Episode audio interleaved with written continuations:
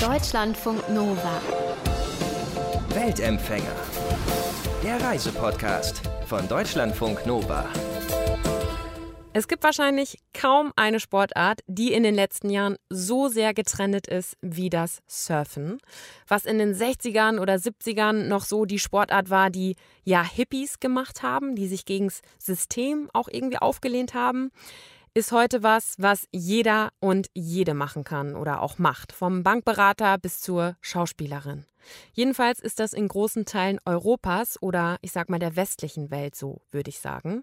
In anderen Teilen der Welt ist Surfen immer noch ein Auflehnen gegen das System oder gegen gesellschaftliche oder religiöse Normen. Jedenfalls, wenn es sich bei den Surferinnen um Frauen handelt. Und genau solche Frauen hat unsere Weltempfängerin Dörte Eichelberg getroffen.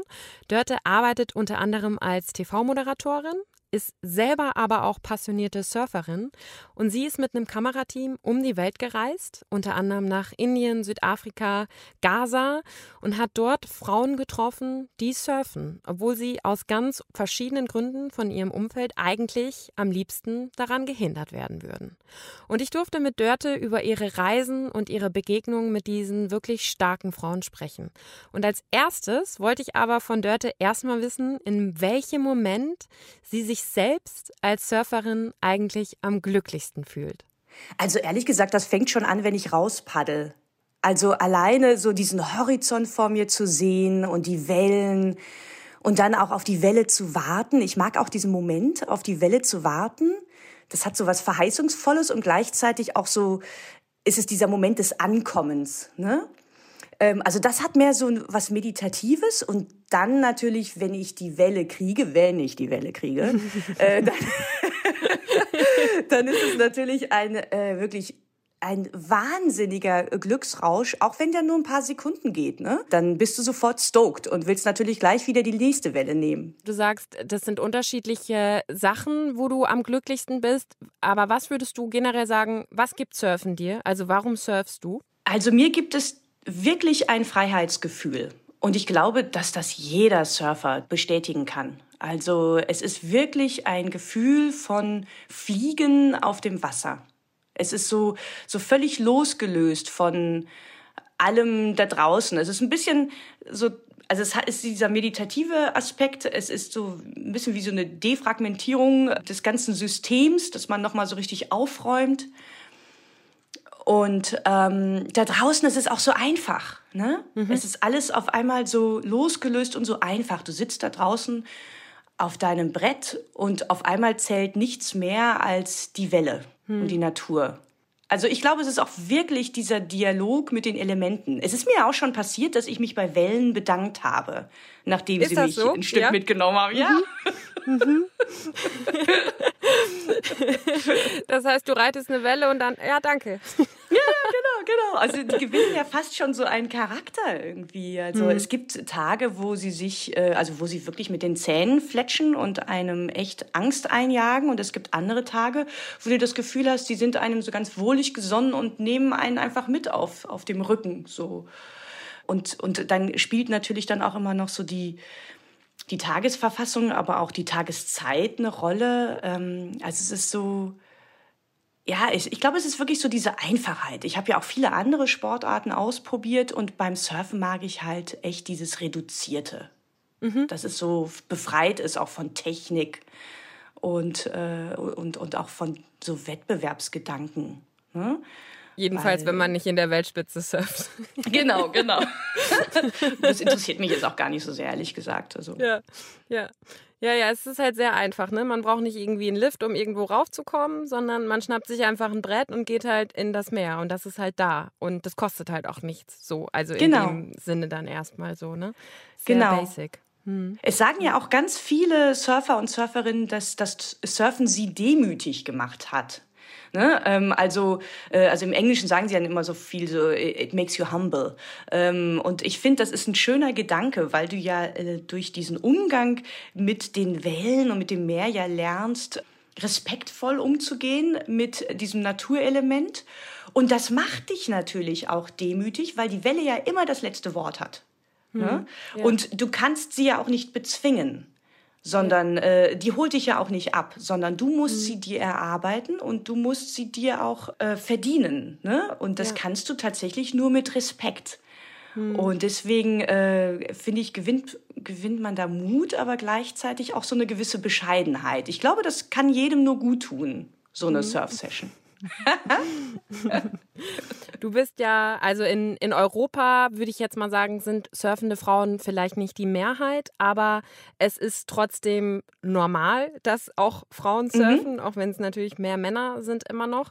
Du wolltest auf deiner Reise oder auf deinen Reisen ja Frauen treffen, wo das nicht so ist. Also die aus gesellschaftlichen, traditionellen oder religiösen Gründen eben, ja, wo denen das Surfen eben erschwert wird. Und das mhm. wird zum Teil ja wirklich so erschwert, dass Frauen, Mädchen sogar ihre Familien dafür verlassen müssen, um surfen gehen zu dürfen. Ähm, und das war zum Beispiel bei Anisha so, die du in Indien getroffen hast und ihrer Mutter. Das fand ich eine total krasse Geschichte irgendwie, dass die wirklich ihre Familie verlassen haben, damit Anisha surfen gehen kann, ne? Ja, ja. Also das zeigt dann erstmal, dass Surfen dann ein richtiges Politikum ist ne, in diesen Kulturen, weil der Hauptgrund meistens ist für junge Frauen, also meistens hört der Spaß ja auf, wenn sie vom Mädchen zur Frau werden und ins heiratsfähige Alter kommen, dass sie sich dann die Chancen verbauen, einen Bräutigam zu finden. Denn das ist ja angeblich dann in vielen Kulturen das alleinige Ziel für eine junge Frau. Und eine Frau, die den ganzen Tag da draußen mit den Elementen kämpft und dann verletzt und blutend und verschrammt zurückkommt und dann auch noch braun gebrannt, was ja auch in vielen Kulturen ja auch äh, negativ bewertet wird leider, dann hat man halt schlechte Chancen auf dem Heiratsmarkt. Und das allein reicht schon als Argument aus. Und dann gibt es noch das Zusätzliche, was ich viel perfider finde. Das eine ist ja äußerlich, ne? dass Frauen dann immer so auf, ihre, auf ihr Äußerliches reduziert werden. Aber was ich noch viel schlimmer finde, ist, dass in vielen Kulturen, in Indien, aber noch viel mehr auch in, in anderen Ländern, in denen ich war, es als, tja, unschön erachtet wird, sagen wir es mal vorsichtig, wenn eine Frau im öffentlichen Leben zu viel Platz einnimmt. Mhm. Und du nimmst ja wortwörtlich Platz ein. Du gehst da raus an den Strand, vor den Augen all dieser Menschen, die am Strand vielleicht, äh, keine Ahnung, ähm, sind. Und dann, dann eroberst du diesen Raum, dieses Meer, was auch in vielen Kulturen als etwas eher feindlich, ähm, bedrohliches angesehen wird. Und dann paddelst du da raus mit kraftvollen Armschwüngen zu all den Männern, die da draußen bist, vielleicht als erste Frau unter all diesen fremden Männern. Und alle Leute sehen dich. Und das hm. ist äh, etwas, was, glaube ich, äh, als besonders kritisch gesehen wird, dass Frauen hm. so erstmal sich diesen Platz erobern und dann auch, dass sie ganz demonstrativ sich die Zeit nehmen. Denn um zu surfen, muss man ja Zeit haben oder sie sich nehmen man ist dann ja oft stundenlang im Wasser. Ne? Ja, und eigentlich sollten diese Frauen ja dann eher im Haushalt helfen. Zumindest zu Hause sein, nicht so in der Öffentlichkeit. Ne? Und bei, also Anisha ist ja ein junges Mädchen noch gewesen, mhm. die du in Indien eben getroffen hast. Mhm. Und ihre Mutter hat das aber total unterstützt, ne? dass ja. sie ähm, surfen geht. Auch wahrscheinlich als eine von ganz, ganz wenigen indischen Frauen. Also ich habe noch nie eine indische Surferin irgendwie irgendwo wahrgenommen tatsächlich. Jedenfalls auch nicht auf internationaler Bühne oder so. Ja, ja, ja. Es gibt auch nur eine Handvoll. Also ich konnte sie wirklich am Anfang zählen. Also ich war ja mehrere Male in Indien. Das erste Mal habe ich keine einzige Frau weit und mhm. breit gesehen. Da gab es aber schon ein, zwei. Also eine ist auch ganz bekannt, die Ishita. Ähm, die ist schon so eine richtige Influencerin geworden. Mhm. Eine tolle, tolle, äh, interessante Journalistin. Und die hat es also geschafft oder gewagt hatte aber auch so ein bisschen mehr Rückendeckung ähm, von Seiten ihres Freundes und ihrer Familie. Und Anisha und Sinchana, die beiden Mädchen habe ich ja dann erst, als ich das zweite oder dritte Mal in Indien war, getroffen. Und da hatten die gerade erst angefangen. Und es war eine Sensation in dem Land. Ne? Und die sind jetzt wiederum aber auch eine Inspiration für viele. Also es werden jetzt tatsächlich jetzt langsam immer mehr. Und Shaila, ihre Mutter, ist eigentlich, finde ich, so ein schönes Beispiel, wie wichtig das ist, dass diese Mädchen oder Frauen auch Rückendeckung bekommen. Von der Mutter, dem Vater, dem Bruder, der Schwester, den Freunden, dem Surflehrer oder der Surflehrerin. Ne? Mhm. Und, äh, und Shyla surft selbst ja gar nicht, aber sie glaubt einfach an ihre Tochter und sie sagt einfach, meine Tochter soll einfach glücklich werden und sie soll das machen, was sie machen will. Und wenn sie, egal ob sie jetzt Profisurferin werden will oder was bei ihr auch tatsächlich eine Option ist, Nachwuchswissenschaftlerin, ne? Aha, also sie okay. hat ja, ja, sie ist total helle. Also Anisha hat mhm. schon mehrmals ihr Land vertreten als junge Mikrobiologin für so äh, internationale Jugendforscht-Wettbewerbe. Äh, ja. ja. harter ja. Kontrast auch zum Surfen dann. Total. Aber sie hat, sie hat tatsächlich äh, etwas entdeckt und dann auch äh, patentiert äh, im Rahmen einer Surf-Session, weil sie ganz genau hingeschaut hat auf dem Weg ins Wasser. Hat sie sich die Natur, die Blätter an den Bäumen ganz genau angeschaut. Und wäre das dann, wenn sie so eine Karriere als Wissenschaftlerin, sage ich mal, machen würde, wäre das gesellschaftlich schon eher akzeptiert, als wenn sie jetzt Profisurferin werden wollen würde? Also ich glaube, wie so oft ähm, in Indien und in anderen, sagen wir mal so patriarchalischen Ländern, ähm, ist die Emanzipation einfach ein Privileg der Bessergestellten, also derjenigen, die sich Bildung leisten können. Also das ist echt einfach auch eine Frage des Geldes oft. Ne? Also ähm, äh, deswegen steht Anisha dieser Weg jetzt eher offen, einfach weil sie schon mal Zugang zu Bildung hat. Jetzt nicht unbedingt zu Geld, aber zu Bildung. Und ja, ich glaube aber tatsächlich, dass das Surfen eine sehr viel größere Provokation darstellen ja. würde, mhm. als jetzt so ein wissenschaftlicher Werdegang, weil auch erstmal in der Kultur das Surfen ja auch noch gar nicht verankert ist. Ne? Das nimmt man noch gar nicht ernst. Das fand ich mhm. total mhm. interessant. Du schreibst in deinem Buch, wer in Indien surft, ist ein Punk. Oder wird als ja. Punk angesehen, ne? ja, total, total. In vielen Ländern, ne? Also das sind die Outlaws, so wie früher in Europa, das ja auch die Punks waren, ne? Ja. Also heute hat's ja immer noch was leicht anarchisches. Ne? Die Leute äh, leben so einen sehr individualistischen äh, äh, Lebensstil, leben in Bussen, äh, sind die ganze Zeit unterwegs und, und äh, sperren sich jetzt so den, den Konventionen. Äh, ne? Aber das ist in den Ländern ja noch viel extremer. Ne? Ja, voll. Bist du denn dann eigentlich auch ein bisschen komisch, kritisch angeguckt worden, wenn du dann mit surfen gegangen bist? Also wenn du dir dann zum Beispiel in Indien auch dein Brett geschnappt hast und bist mit Anisha irgendwie an den Strand gegangen und surfen gegangen, da hast du doch wahrscheinlich auch für Aufmerksamkeit gesorgt, oder? Ja, total. Also das kamen immer ganz viele, äh, wenn ich alleine surfen gegangen bin, kamen immer ganz viele an und wollten dann immer Fotos mit mir machen. Ja. Und äh, viele dachten auch irgendwie, ich wäre jetzt... Äh, also ich wäre jetzt Athletin, was natürlich echt ein Witz ist, ne? Aber das ähm, war mhm. für die halt echt schon ein sensationeller Anblick, diese weiße Frau mit dem Brett unterm Arm, die da alleine da raus paddelt.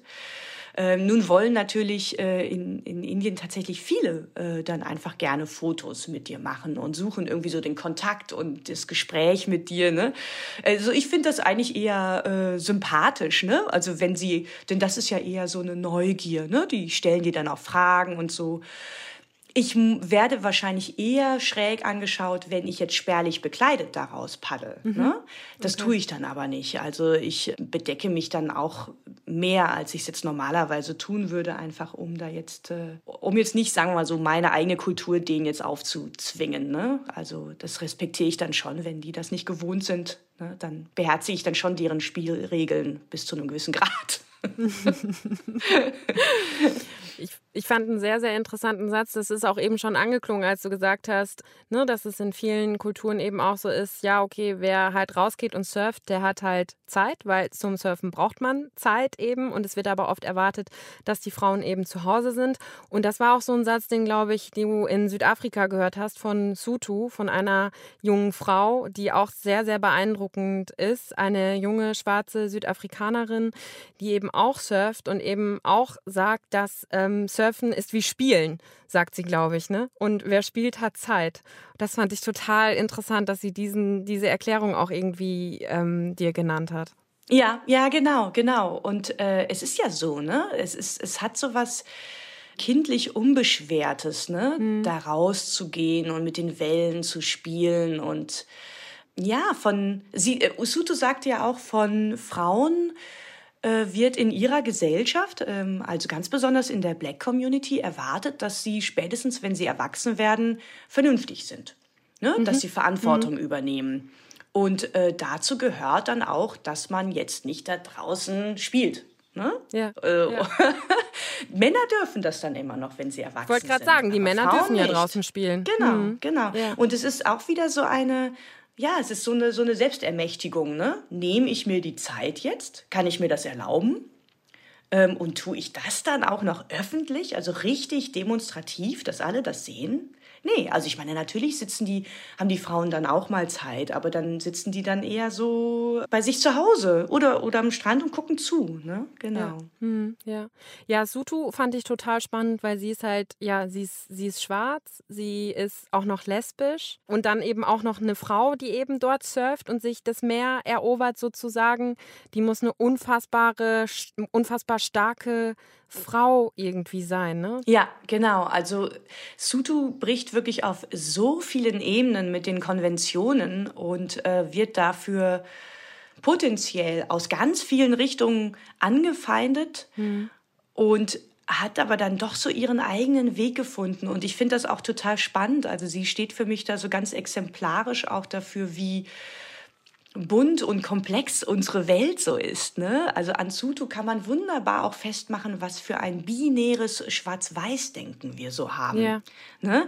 Weil ähm, wenn man sie sieht, dann erstmal ähm, ja, viel differenzierter so drauf blickt. Also, dass sie sich zum Beispiel innerhalb der eigenen äh, Community so rechtfertigen muss. Noch viel mehr als vor der weißen Community. Ne?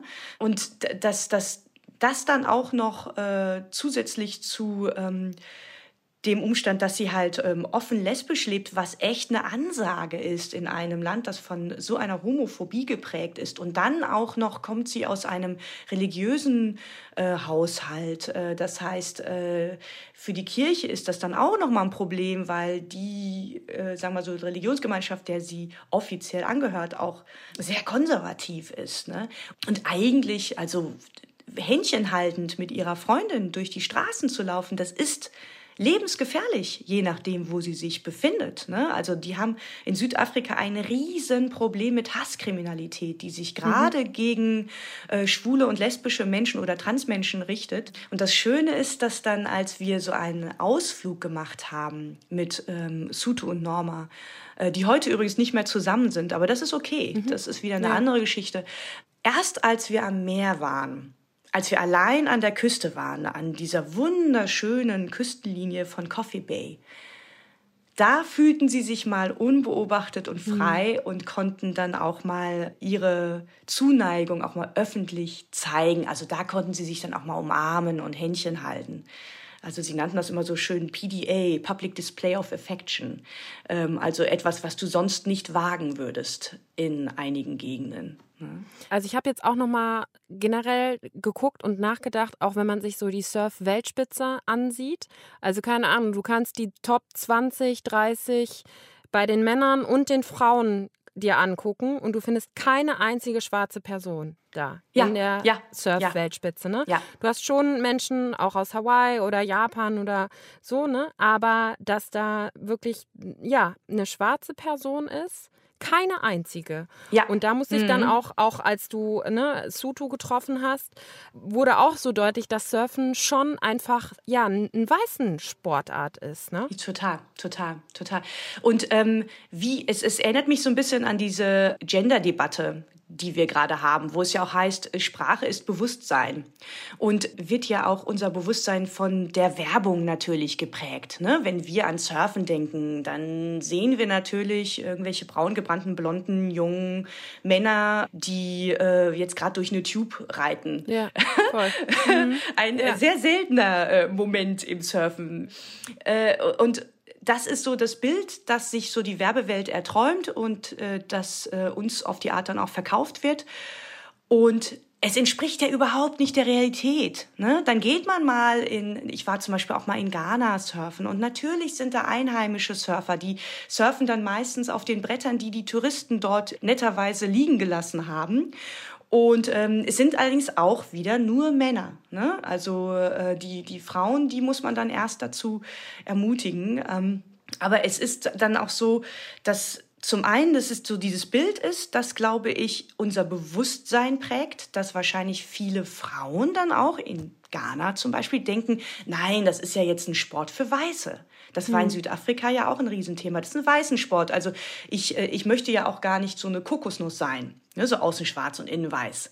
Mhm. Äh, also das war auch für Sutu ein Problem. Ja. Ähm, und das heißt, es ist dann auch wieder so was, du musst dir erstmal dieses Recht da rausnehmen und dieses Selbstverständnis, so darf ich das jetzt auch? Ist das jetzt auch ein ja. Sport für mich? Denn eigentlich, ich meine, es gibt keinen Eintritt, den du zahlen musst, um an den Strand zu gehen. So ein Surfbrett ist relativ erschwinglich, also im Vergleich zu vielen anderen Sportarten. Es ist ein Sport, der sehr zugänglich und inklusiv ist. Es gibt keine Regeln. Du musst noch nicht mal einen Schein machen, um da rauszugehen. Jeder kann sich ein Brett schnappen und einfach rauspaddeln. Und dann ist er selbst schuld, wenn er wenn er von der Welle gefressen wird. Aber gut, das ist dann die erste Lektion, die man lernt. Und, äh, und es stimmt, es ist trotzdem, obwohl es ja so inklusiv eigentlich ist und zugänglich, und ich würde jetzt auch mal von der Surfer-Szene behaupten, dass sie auch durchaus offen ist für äh, mehr Diversität. Also da tut sich gerade ja auch sehr viel. Und doch schaut man sich die Weltrangenspitze an, sind das fast alles nur Weiße, und auch in den Juries sitzen fast nur Männer. Mhm. Ne? Und die prägen natürlich dann wieder Voll. das Bild und die Auswahlkriterien. Ja. Ne? Du bist vielen sehr, sehr starken Frauen begegnet, die eben entgegen aller Widerstände surfen. Was hat das mit dir selber gemacht und auch mit deinem Blick eben auf ja, vielleicht dein Surfen. Also ich meine, wir sind ja total privilegiert, ne? Wir können einfach surfen gehen, wenn wir wollen. So können überall hinfahren und uns macht niemand das Leben schwer irgendwie so, es sei denn, man ist irgendwo im Wasser mit irgendwelchen Locals und man muss sich da natürlich dann auch irgendwie seinen Platz erkämpfen. Aber grundsätzlich haben wir ja, ja keine Probleme und werden nicht schief irgendwie angeschaut. Hat das mit dir und deinem Bewusstsein so rund ums Thema Surfen was gemacht? Deine Reisen und deine Treffen mit diesen Frauen? Ja, ja. Also es hat mir gezeigt, wie wichtig natürlich Bildung ist für Chancengleichheit. Es hat mir gezeigt, wie, wie bunt und schön die Welt ist und wie, wie komplex und wie viel es da noch zu sehen gibt. Ich habe viel über Mut gelernt von diesen mhm. Frauen in allen möglichen Farben und Formen. Ich habe aber auch gelernt, wie wichtig das ist, solidarisch miteinander zu sein. Mhm. Denn ähm, all diese Frauen haben ja immer irgendwelche die bekommen ja immer aus irgendeiner Richtung noch Rückenwind, damit sie überhaupt äh, es wagen, daraus zu paddeln. Und das ist mir auch tatsächlich auch wichtig, darauf äh, hinzuweisen, also auch äh, also in dem Film und auch in dem Buch, äh, dass äh, man sich auch mal gegenseitig in die Wellen schubsen kann, die man sich jetzt alleine nicht anzupaddeln trauen würde. Und mir ist aber auch noch was aufgefallen und das hat mich auch sehr zu dem Buch nochmal, äh, also dem Buch nochmal so ein, eine Zusatznote gegeben. Ähm, nachdem ich den Film gezeigt habe, oder ich zeige ihn ja heute noch, werde ich immer wieder angesprochen von Frauen, also vornehmlich Frauen, die sagen, hey, ich würde ja total gerne zu surfen anfangen. Mhm. Oder ich würde ja gerne mehr surfen, aber ich traue mich nicht. Mhm. Also zum einen, ähm, bin ich eingeschüchtert durch, ja klar, ne, diese, diese Präsenz und die Kraft der Wellen. Zum anderen aber auch durch die Präsenz und Kraft äh, der Surfer da draußen, ähm, die auch bei uns, sagen wir so im Westen, in Europa, auch sehr einschüchternd sein kann. Und, ähm, und da ist mir halt aufgefallen, wie, wie wichtig dieses Thema Mut offensichtlich ist, äh, gerade äh, für Frauen. Denn bei Männern, ich bin mir ziemlich sicher, ehrlich gesagt, dass Männer genauso oft mit ihrer eigenen Angst konfrontiert werden, oder? Also ich meine, Surfen ist einfach angsteinflößend. Ich glaube, es gibt kaum einen Sport, der einem so oft Angst einjagen kann. Also man kommt einfach dauernd da an seine Grenzen und man wird immer wieder an seinen Platz zurückgewiesen. Und, äh, und, und ich finde, äh, dass, dass du lernst damit umzugehen durch das Surfen. Du lernst aber auch so gewisse Mechanismen zu verstehen. Und ich finde deswegen ähm, diese Dynamik im Line-up super spannend weil die ja eigentlich wie so ein Mikrokosmos ist. Also dieser Ort, wo du auf die Welle wartest. Ne? Ähm, äh, also du weißt ja als Surferin selbst, ne, da gibt es ja so gewisse Vorfahrtsregeln und letztendlich ist es ja so, der Beste gewinnt. Ne? Ja, es, es ist, ja eigentlich immer ein, genau, der Stärkere gewinnt und es ist ein sehr egoistischer Sport auch eigentlich. Jeder will halt die, am besten Platz sitzen und die beste Welle ja, kriegen. Genau, so, also ob, und obwohl es da eigentlich eine, eine, ein Regelsystem gibt, hält sich natürlich kaum einer dran. Also letztendlich äh, ist immer der im Vorteil, der sich einfach da den besten Platz erpaddelt hat. Und wenn du nur so einen Moment zögerst oder so ein bisschen unsicher bist oder ein bisschen zu höflich, zu nett, zack, äh, wirst du schon überholt von den anderen. Ja. Und, ähm, und ich finde, du kannst diese Dynamik super übertragen auf das Privat- und vor allen Dingen auf das Berufsleben. Hm. Und, äh, und ich finde, gerade als, also gerade Frauen sind oft so geprägt, dass sie sich so eher zurücknehmen, dass sie nicht so viel Raum einnehmen wollen, dass sie erstmal ähm, ne, erstmal schauen, erstmal hm. abwarten. Hm. Ja. Und so dieses, dieses eigentlich sehr, finde ich, sehr angenehme, höfliche, hm. Bringt dich da ja nun nicht wirklich weiter. Und ich glaube aber, also ich, ich bin eigentlich davon überzeugt, dass wir jetzt nicht als Umkehrschluss uns sagen sollten, okay, jetzt fahren wir auch unsere Ellbogen raus und aha, mähen uns alle da nieder. Nein, also ähm, wenn wir den, äh, das, das Line-up, die Brandung, ne, wenn wir die diverser gestalten, genauso wie unsere Gesellschaft, dann ähm, sorgen wir ja für die nötige kritische Masse, um so dieses, dieses, dieses Kraftverhältnis wieder in Einklang zu bringen, so dass äh, es nicht mehr so ist, Survival of the Fittest, ne, der Stärkste gewinnt, sondern nee, sind genug Wellen für alle da, Leute, ne? Also seid nett zueinander. Und wenn man mal so genau hinschaut, ist es ja auch beim Surfen letztendlich auch so. Vielleicht kriegst du jetzt mehr Wellen, wenn du dich vordrängelst und die anderen abdrängst. Aber das bestraft sich letztendlich auch. Also eigentlich kriegst du ja als Surfer den meisten Respekt, wenn du einfach ordentlich surfst und dabei fair bist, oder? sagt Dörte Eickelberg im Interview auf Deutschlandfunk Nova. Und ihre Begegnung mit den Frauen, von denen sie hier jetzt ein bisschen erzählt hat, und auch noch mehr Begegnungen. Sie war unter anderem auch zum Beispiel noch in Gaza oder auf Hawaii und hat da auch spannende Frauen porträtiert, getroffen. Das könnt ihr alles noch in ihrem Buch nachlesen. Das heißt, die nächste Welle ist für dich, wie ich von surfenden Frauen aus aller Welt lernte, was es heißt, frei und stark zu sein und erscheint am 14. Juni. Deutschlandfunk Nova. Weltempfänger.